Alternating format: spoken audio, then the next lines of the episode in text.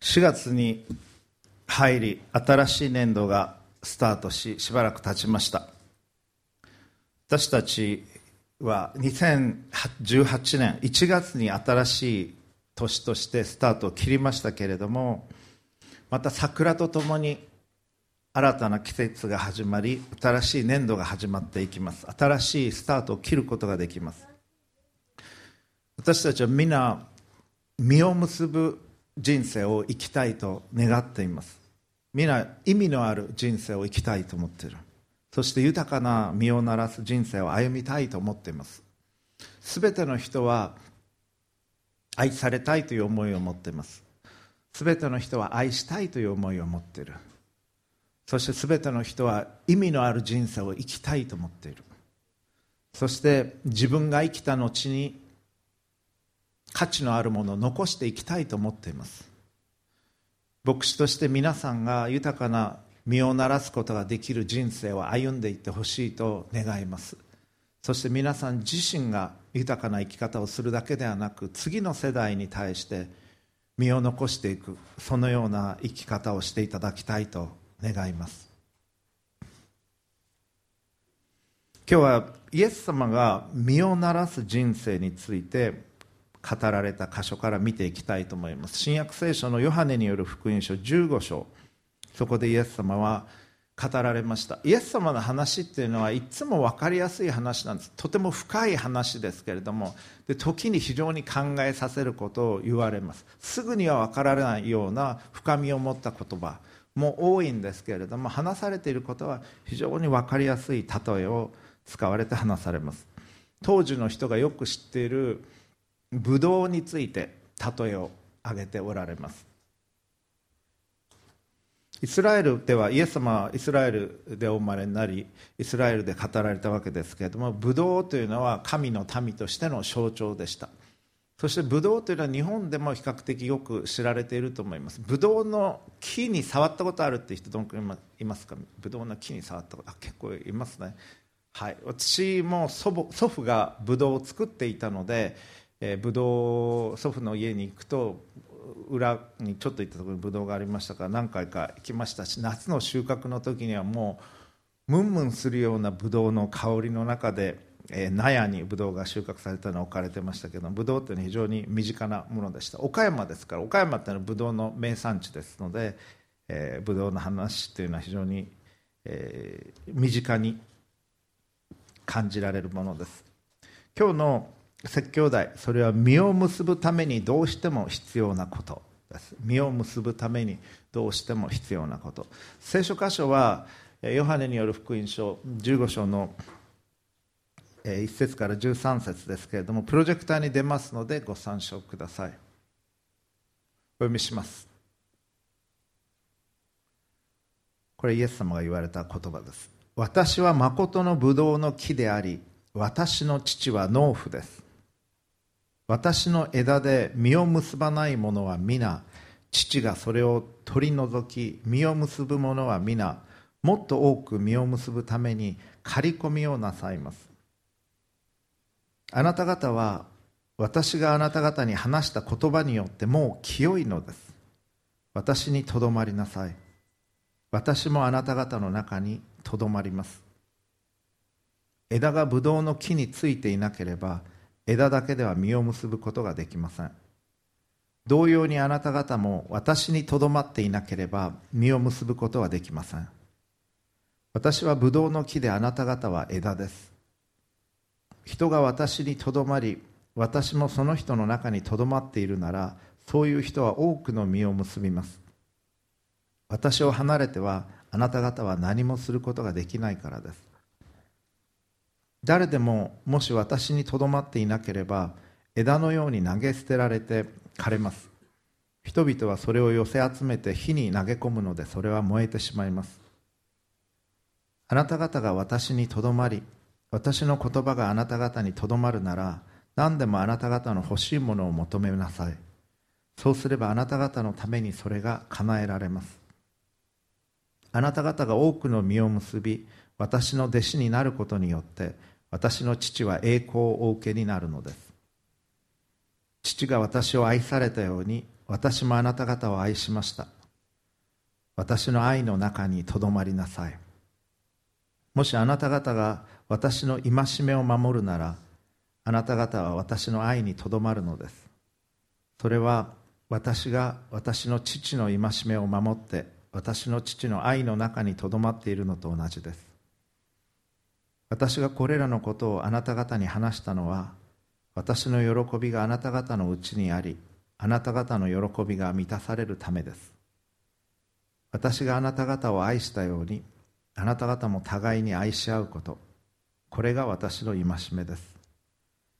人がその友のために命を捨てるというこれよりも大きな愛は誰も持っていません。以上です。皆さんは実り豊かな人生という言葉を聞いてどういうことを思い出すでしょうか実り豊かだなと思う人を思い浮かべてほしいんですけれどもどんな感じの人のことを思い浮かべるでしょうか例えば日経新聞に私の履歴書というのを掲載するような人々でしょうかあるいは新聞やテレビに名前がよく出てくるような人々でしょうか家族が多くてたくさんの子供や孫がいる人たちのことでしょうか。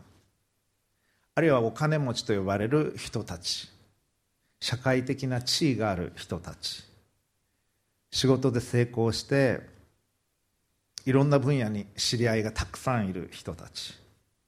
有名人いわゆるセレブと呼ばれるような人たち。尊敬されている人たち。社会に対する影響力を持っている人たち。多くの人から必要され必要とされている人たち。そういう人たちのことを思い浮かべるかもしれません。いわゆる勝ち組と呼ばれる人たちですけれども聖書の中では勝ち組と一般的に言われる人たちが豊かな実を結んだ人とは考えていないんです。多くの財産を持っていながら神につながっていない人という話は聖書の中に出てきます。自分のことしか考えてない人。イエス様はその人はすごく多くの収穫があっても蔵の中に入れられないほどの多くの収穫があってもう困ってしまった。僕の蔵に全部入れられない。こんなにたくさんの収穫がある、まあ、今で言うとお金に考えてもいいです。もう自分でハンドルしきれないほどのたくさんの収入がある。どうしよう。困った。あそうだ、まあ、収穫物ですか。蔵を壊して新しいのを作ってもっと多くのものをしまっておこう。それその人に対してイエス様は愚か者というふうに言われた。お前の命は今夜取り去られるというふうに言われた。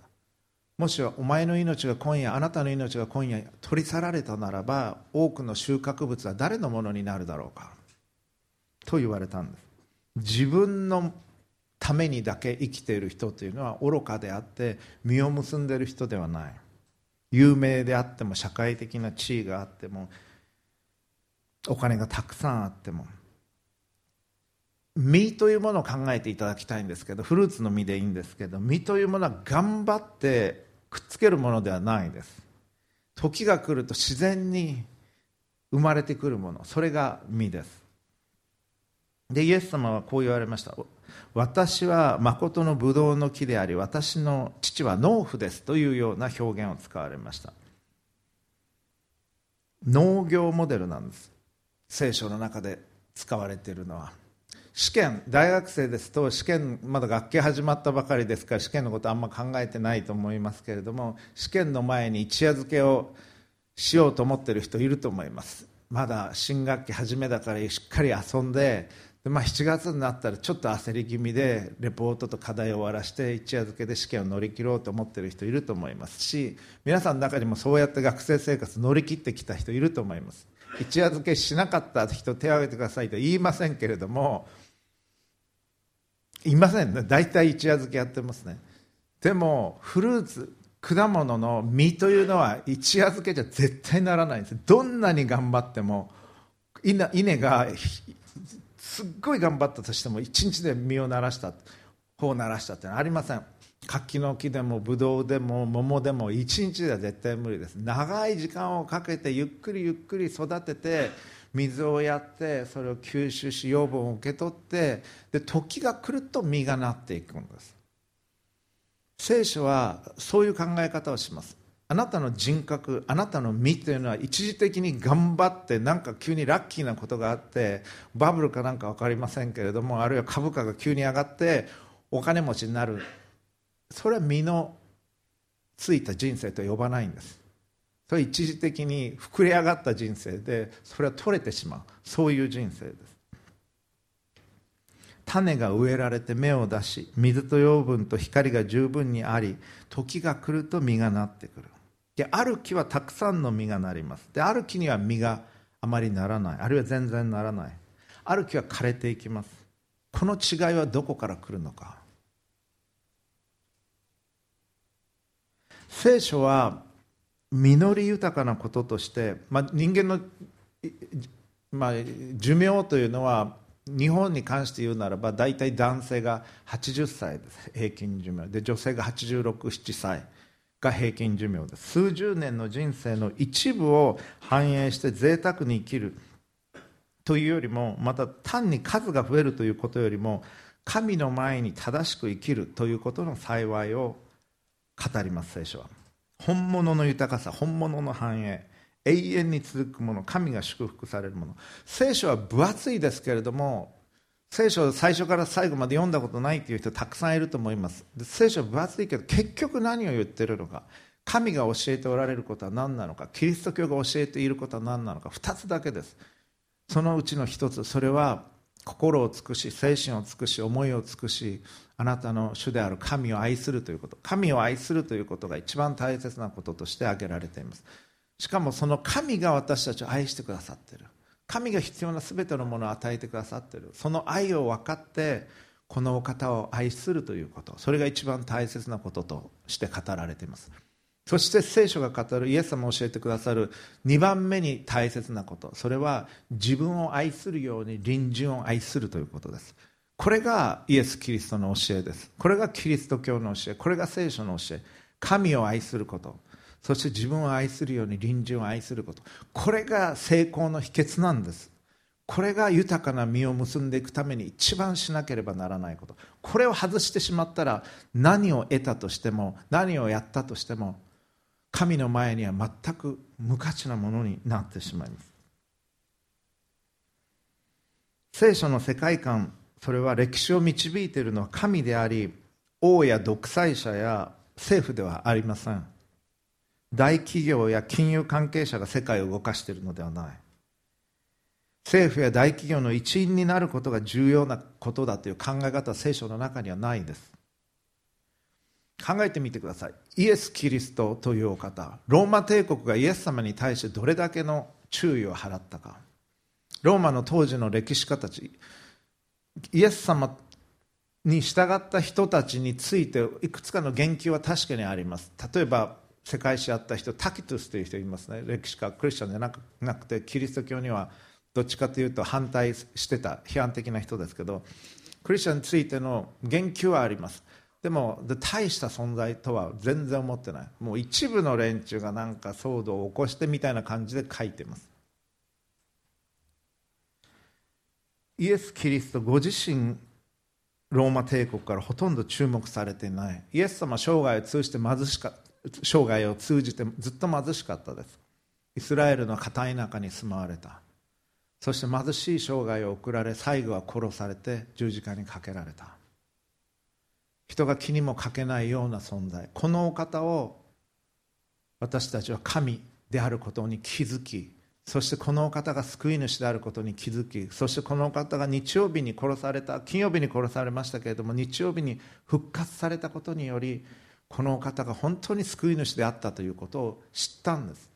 だからこれが世界中に広まっている。このことは世界の全ての人が知らなければならない人です。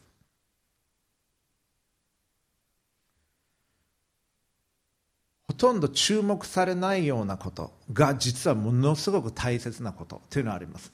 最近 NHK のシリーズであの体についてのシリーズあの山中教授が京都大学のタモリと一緒に司会をしてやってましたけれども見た人いますか？あのシリーズ。あんまあんま見てないです。山中教授はノーベル賞を取った人ですけれども30年前に分かってなかったことが今ではもう随分分かっていることがある。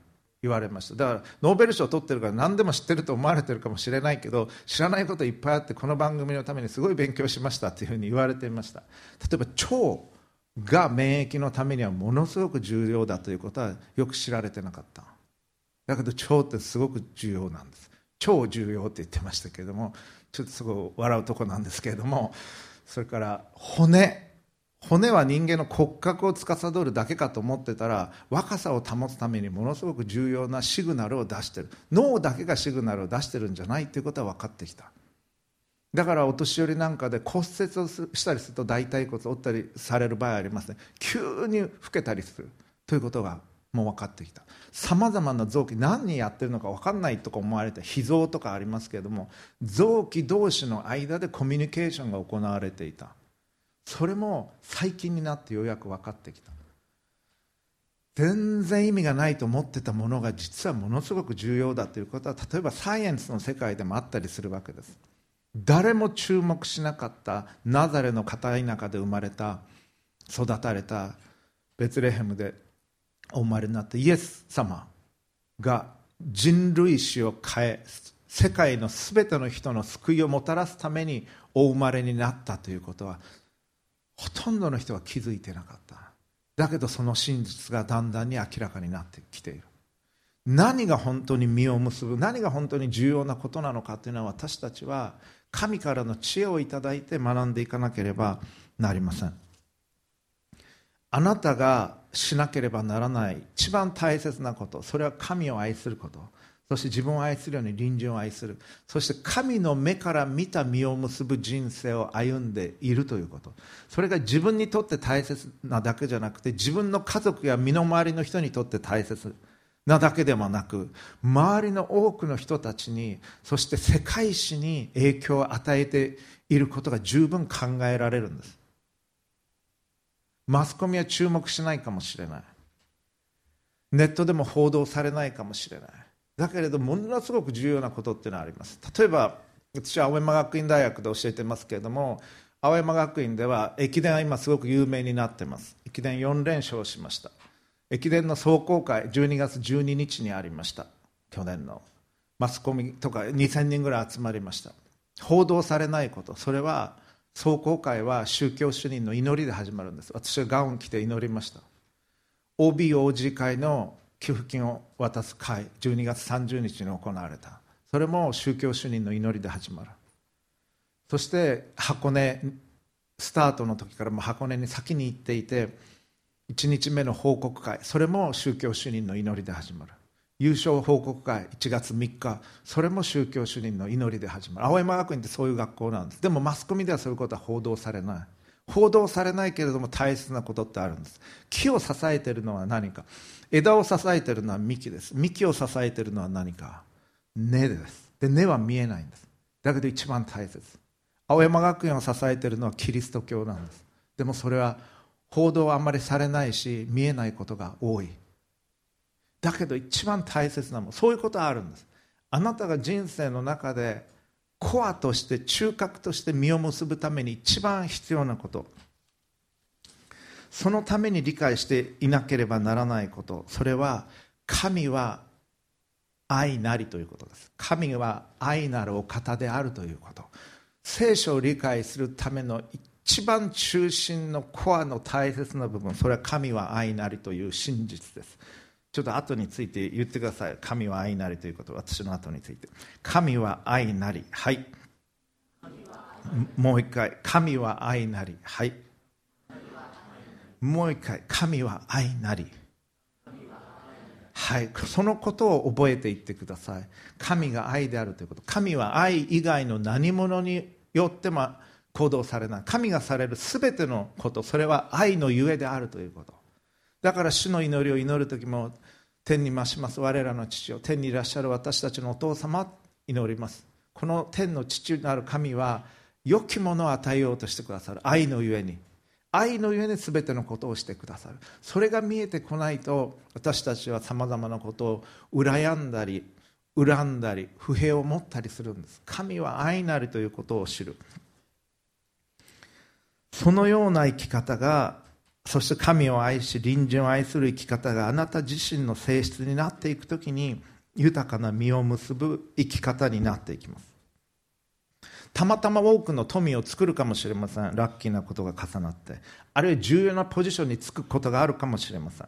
あるいはそうでないかもしれない。でもその全てにおいて確信を持った生き方をすることができます。神を愛し人を愛するときに。その時に自分の人生に確信と自信を持つことができます。それが聖書が言う豊かな実をならす人生とつながっていくんです。でそのために必要なことを3つ申し上げていきます。神は愛なりの土台の上に一番目キリストにつながることを求めるということです。イエス様は言われました。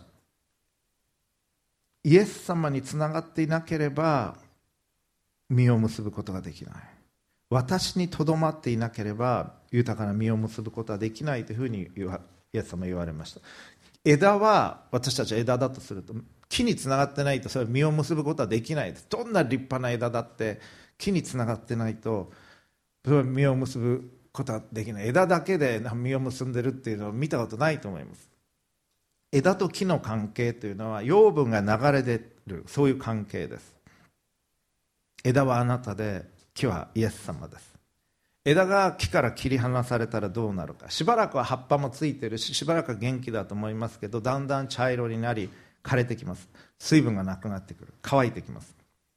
もしあなたが乾いているとするならば人生の意味を求めてそれが何だかわからないとするならばおそらくその木から離れているのが原因です。命の源である神自身から離れている。キリストにつながれてないということ。これは例えて言うならばノートパソコン。ノートパソコンが電源から抜けている状況をイメージしてください。しばらくは行きます。数時間は持ちます。だけれどだんだんダメになってエネルギーが消えていきます。しばらくは走ってこられたと思います。だけど力が尽きかけている。あるいはまだいけそうだけどこれからどうなるかわからないという不安があるならばあなたがノートパソコンだとすると電源につながってない状況なんです。その電源につながるということがイエス様につながる。ということですこの方からエネルギーと力を得ることができます。私はブドウの木であなた方は枝です。人が私にとどまり私もその人の中にとどまっているならそういう人は多くの実を結びます。私を離れてはあなた方は何もすることができないからです。だからまずキリストにつながるということを求めなければなりません。つるを枝に結びつけてもダメです。中がつながってないと。つながるというのは枝がつるの中にありつるが枝の中にあるような状況。それがつながっているという状況です。そうであるならば実を結ぶことができているようにな。るつるが祝えられたような状態であるならばいくら自分はつながっているというふうに他の人に見させることはできてもだんだん乾いていきます。それがひょっとしたら格好だけのクリスチャンっていうのはそうかもしれません。教会には行ってるし鶴が結びつけられた木にような状況になってるけれども養分は来てない。であるならば実を結ぶことはできないです。そういう人がおられるでしょうか。でイエス様こういうことを言われるんです。私の枝で実を結ばない者は皆父がそれを取り除かれるというふうに言う。だけど実を結ぶ者は皆いよいよ豊かに実を結ぶように手入れをなさる。なぜこういうことを言われたのかイエス様これ結構厳しい言葉です。私これギリシャ語で見ると英語に訳すと「in me」というふうに言われてるんです。枝が私のうちにありながら実を結んでないならば父なる神がそれを取り除けられる。この箇所ヨハネ15章っていうのはどこの場面かというと最後の晩餐の場面なんです。イエス様十字架にかけられる直前の最後の晩餐の場面。イエス様のうちにいた十二弟子のうちの一人はイスカリオテのユダでした。イスカリオテのユダはこの後イエス様を裏切ることになります。イエス様のうちにいながら物理的にはずっと生活を共にしていながらイエス様から心が離れていた状態にあった。それがユダです。でイエス様は、まあ、この直前13章のところにこう書かれています。ユダはパン切れを受け取るとすぐに外に出ていった。すでに夜であったというふうに書かれています。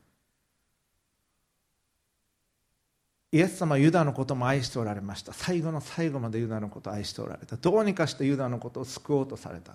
だけどユダは心がねじれていった。一緒にいながらイエス様の言葉も聞いていながら耳には入っていたんです。一緒に食事もしたんです。だけどユダはイエス様から心が離れていった。そういうことは起こります。クリスチャンにも。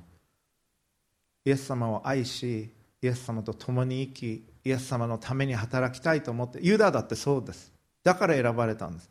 だけど神一重で離れていくことがあるんです。心がイエス様から。その時にある意味で離されないと自分が離れているということがわからない場合があります。いやそんなこと言ったって私は礼拝に行ってますし祈ってますし聖書も読んでますしっていうかもしれない。だけど心が冷たい。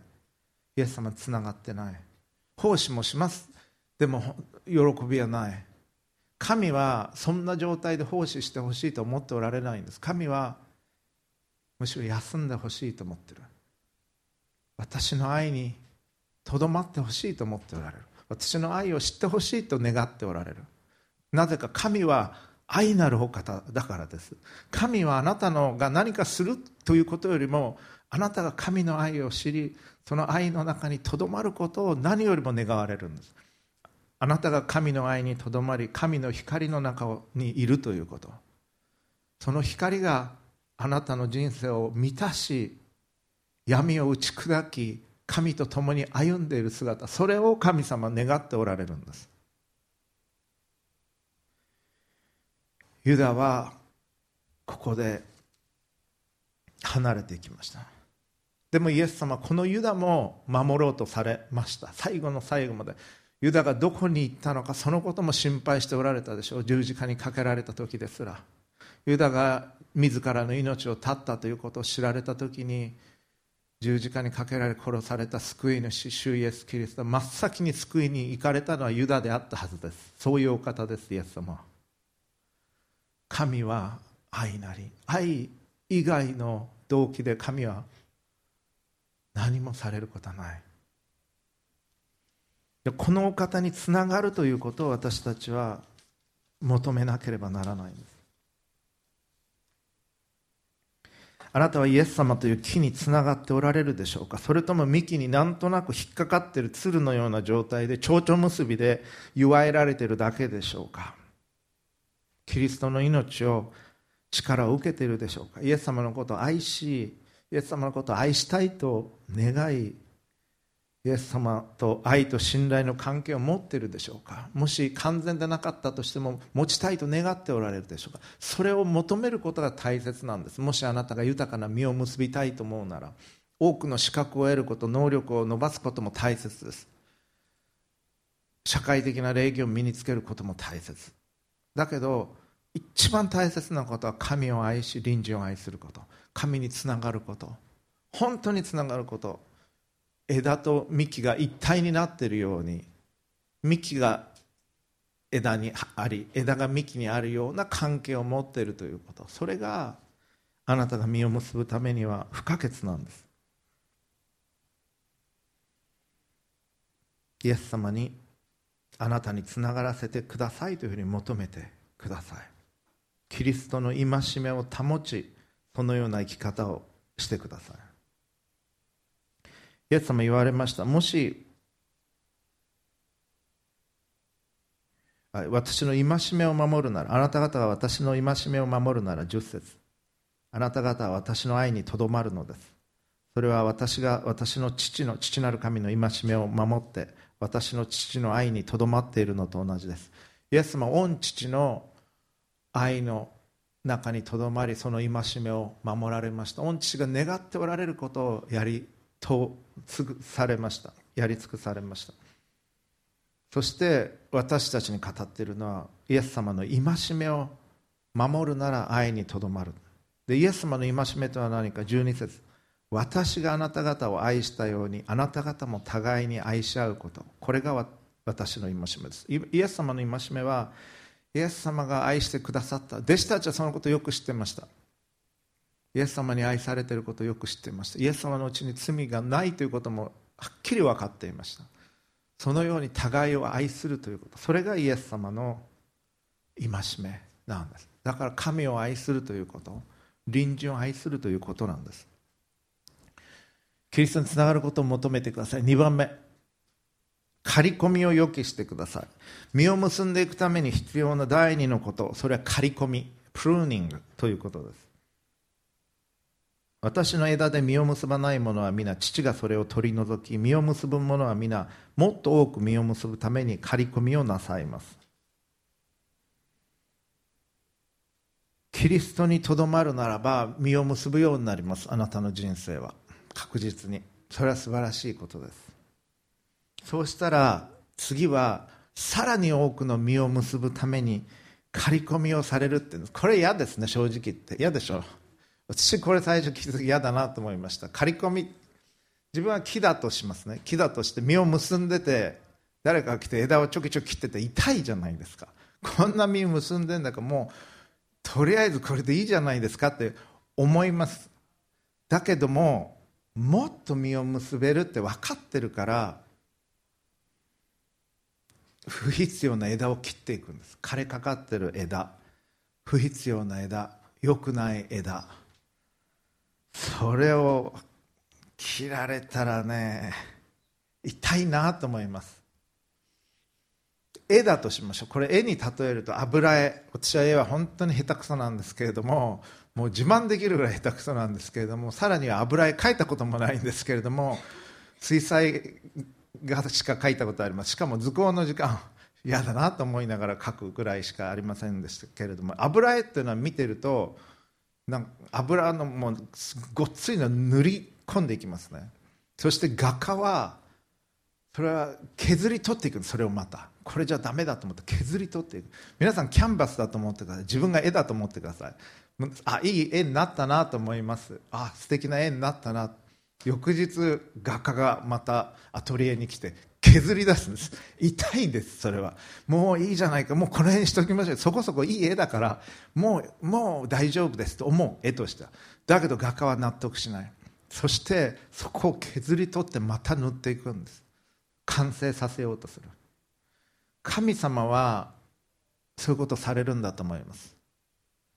絵であるならばそれを削り取り完成へと向かっていく。木であるならば刈り込みをする。刈り込みをすることによってエネルギーが不必要なところに行かなくなります。そして実を結びやすくなっていく。神はそのことを知っておいでになって刈り込みをされます。であのイエス様ここ12節13節もう一回読みますね私の枝で実を結ばない者は父がそれを取り除き実を結ぶ者は皆もっと多く実を結ぶために刈り込みをなさいます13節。あなた方は私があなた方に話した言葉によってもう清いのです。なんかこれいきなり清いっていうのが急に出てきたなと思ってギリシャ語で調べてみました新約聖書ギリシャ語で書かれているのでイエス様が話された言葉はアラム語なんですけれども新約聖書はギリシャ語で書かれているんですでこのあなた方は私が話した言葉によってもう清いのですという清いという言葉と刈り込みをするということはこれ語源が一緒なんです実はだからここで言われてるんですイエス様刈り込むという言葉これはカサイロという言葉です。刈り込むきれいにする清めるというような意味なんですね。そしてもう清いのですという言葉。これはカサイロスという言葉が使われている。イエス様が語られた言葉によって刈り込みがなされている。それできれいにされていくということ。整えられていくということなんです。刈り込みは嫌なものですけれどもしかし刈り込みを経験しない人はどういうふうになるか。困難を経験しない人いわゆるお坊ちゃんお嬢ちゃんになっていくとしましょう。苦労知らずで人の痛みというのは分からない。政治家でもいますねそういう方っていうのはそういう方っていうのは。前の方どうぞ。入ってますのでよかったら。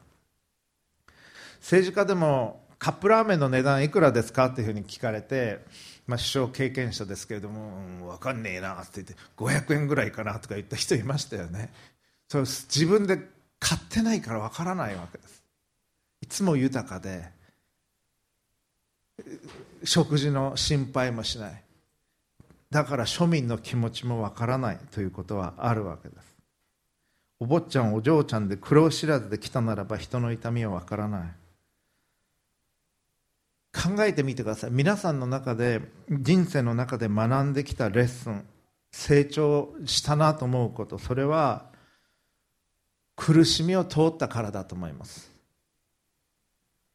苦しみを通らずに学んだ深い学びっていうのはあんまりない。いやほとんどない。いや全然ないような気がします。成功して楽しかったこと。それは楽しかったし良かったし嬉しかったけどそれを通して成長するっていうことはあまりないです。成長のために必要だったことは悲しかったこと辛かったこと苦しかったこと。それを通して成長するんです。筋肉をつけるためには何が必要かみんな知ってますね。筋トレしなければ筋肉はつかないです。ソファーに座ってケーキ食べながらテレビ見てて今日は筋肉ついたかな。そういう筋肉じゃないものがついてるわけです。もしジムに行ってパーソナルトレーナーの人にお金払って頼んだとしますね。でパーソナルトレーナーの人が今日あの僕が代わりに運動しておきますか？らそこでケーキ食べてくださいって言われたら嫌ですね。もう気合い入れてあのウェアを用意して来てるのにそれはもう重いものを上げないと筋肉ってのはつかないわけです。痛みがないと苦労しないと成長っていうのはない。人生の中で身をつけるためにも苦難を通らなければならない。刈り込みがなければならないんです。新約聖書ヘブル書12章5節から読みます。我が子よ主のかろしめをこらんじてはならない。主に責められて弱り果ててはならない。主はその愛する者を懲らしめ受け入れるすべての人に鞭を加えられるからである。すべての懲らしめはその時は喜ばしいものではなく11節かえって悲しく思われるものですが後になるとこれによって訓練された人々に平安な義の実を結ばせます。きれいな花をつけてるバラの木というのは刈り込みをされなかったものというのはないです。整えられた人格それは困難を通らなかったものというのはないです。そして刈り込みというのはまた神からの期待の表れでもあるんです。大切だからもっと素晴らしいあなたになれるように刈り込みを与えておられるんです。親からの期待子に対する。同じように神は私たちに実を結ぶように期待しておられる。あなたが大切だから刈り込みをされるんです。今刈り込み中の方いらっしゃいますか？辛いと思います。でもそれを通してあなたが実を結ぶように神は願っておられるんです。赤ちゃん生まれた時にへその緒がついてます。それは切られます。へそのお医者さん切ります。そしておへそになっていくわけですけどへその緒がついたままでは生涯を歩むことはできない。切られなければならないものなんです。あなたに成長を妨げているものがもしあるならばそれは必要な時に取り去られます。礼拝の場に今いるということ。イエス様は私の言葉にとどまるもの私の言葉を聞いているものはもう清いのですというふうに言われた。刈り込みがなされていくんです。イエス様の言葉を聞きそれが心にとどまっていく時に。実を結ぶ方向にあるということです。イエス様の言葉を。もしあなたが聞き続けているならば私があなた方に話した言葉によってあなた方もう清いのですというふうに言ってくださっています。刈り込みというのは生活の整理かもしれません。きれいに整えられた農地というのは一列に種がまかれていくでしょう。水が与えられるでしょう。そして芽が出てくる。成長していく。でも木になっていく段階で成長が変わってきます。成長した木は不必要な枝は取り去られます。実を結ぶように。次のステージに行った時に実を結んだ時にああこれが必要だったんだなというのは後で分かってきます。その時に覚えていていただきたいこと。それは神は愛なりということです。愛のゆえに神はそれを与えてくださっている。刈り込みというのはあなたへの愛のゆえです。実を結ぶためには刈り込みが必要なんです。でも人生は刈り込みばっかりじゃないです。いつも刈り込んでたら木はなくなっちゃいますから刈り込んで枝は残ってその枝残った枝が実を結ぶように神はしてくださるんです。なのでそのプロセスだということを覚えてください。ですからキリストにつながることを求め刈り込みを予期し3番目実を結ぶために必要な3番目。これは最後です。本当に求めるものを願ってください。あなた方が私にとどまり私の言葉があなた方にとどまるなら、木と枝のようにつながっているならば何でもあなた方の欲しいものを求めなさい。そうすればあなた方のためにそれが叶えられます。あなた方が多くの実を結び私の弟子になることによって私の父は御父が栄光を受けになるのです。というふうに言われています。でイエス様とつながって心が一つになっていったら欲しいものを求めなさいって言うんです。フィットネスの話の例を出すとフィットネスにもし皆さん行かれた経験あるならあるいは運動した経験があるならばその後って健康的なものが食べたくなります。フレッシュな野菜だとかジュースだとかそういったものが欲しくなる。ジャンクフードは欲しくない。ポテトチップスだとか清涼飲料水とかじゃなくて清い水を求めるようになります。フレッシュな野菜インスタントラーメンの方には向かっていかなくなります。どういうわけか。体がそういうのを欲するんだと思います。正しい方向に向かっている時というのは運動した後は健康的なものが欲しくなってくる。同じようにキリストにつながってキリストにとどまっている時にイエス様が願うようなものを願っていくようになるんです。本当に心の奥底で真の自分が求めているもの清さであり真理であり善であり愛を求めていくようになる。そういうふうになった時には神とつながっている時には何でも欲しいものを求めなさいというふうに言われる。それ与えられます。そして神のお名前がそれによって崇められる。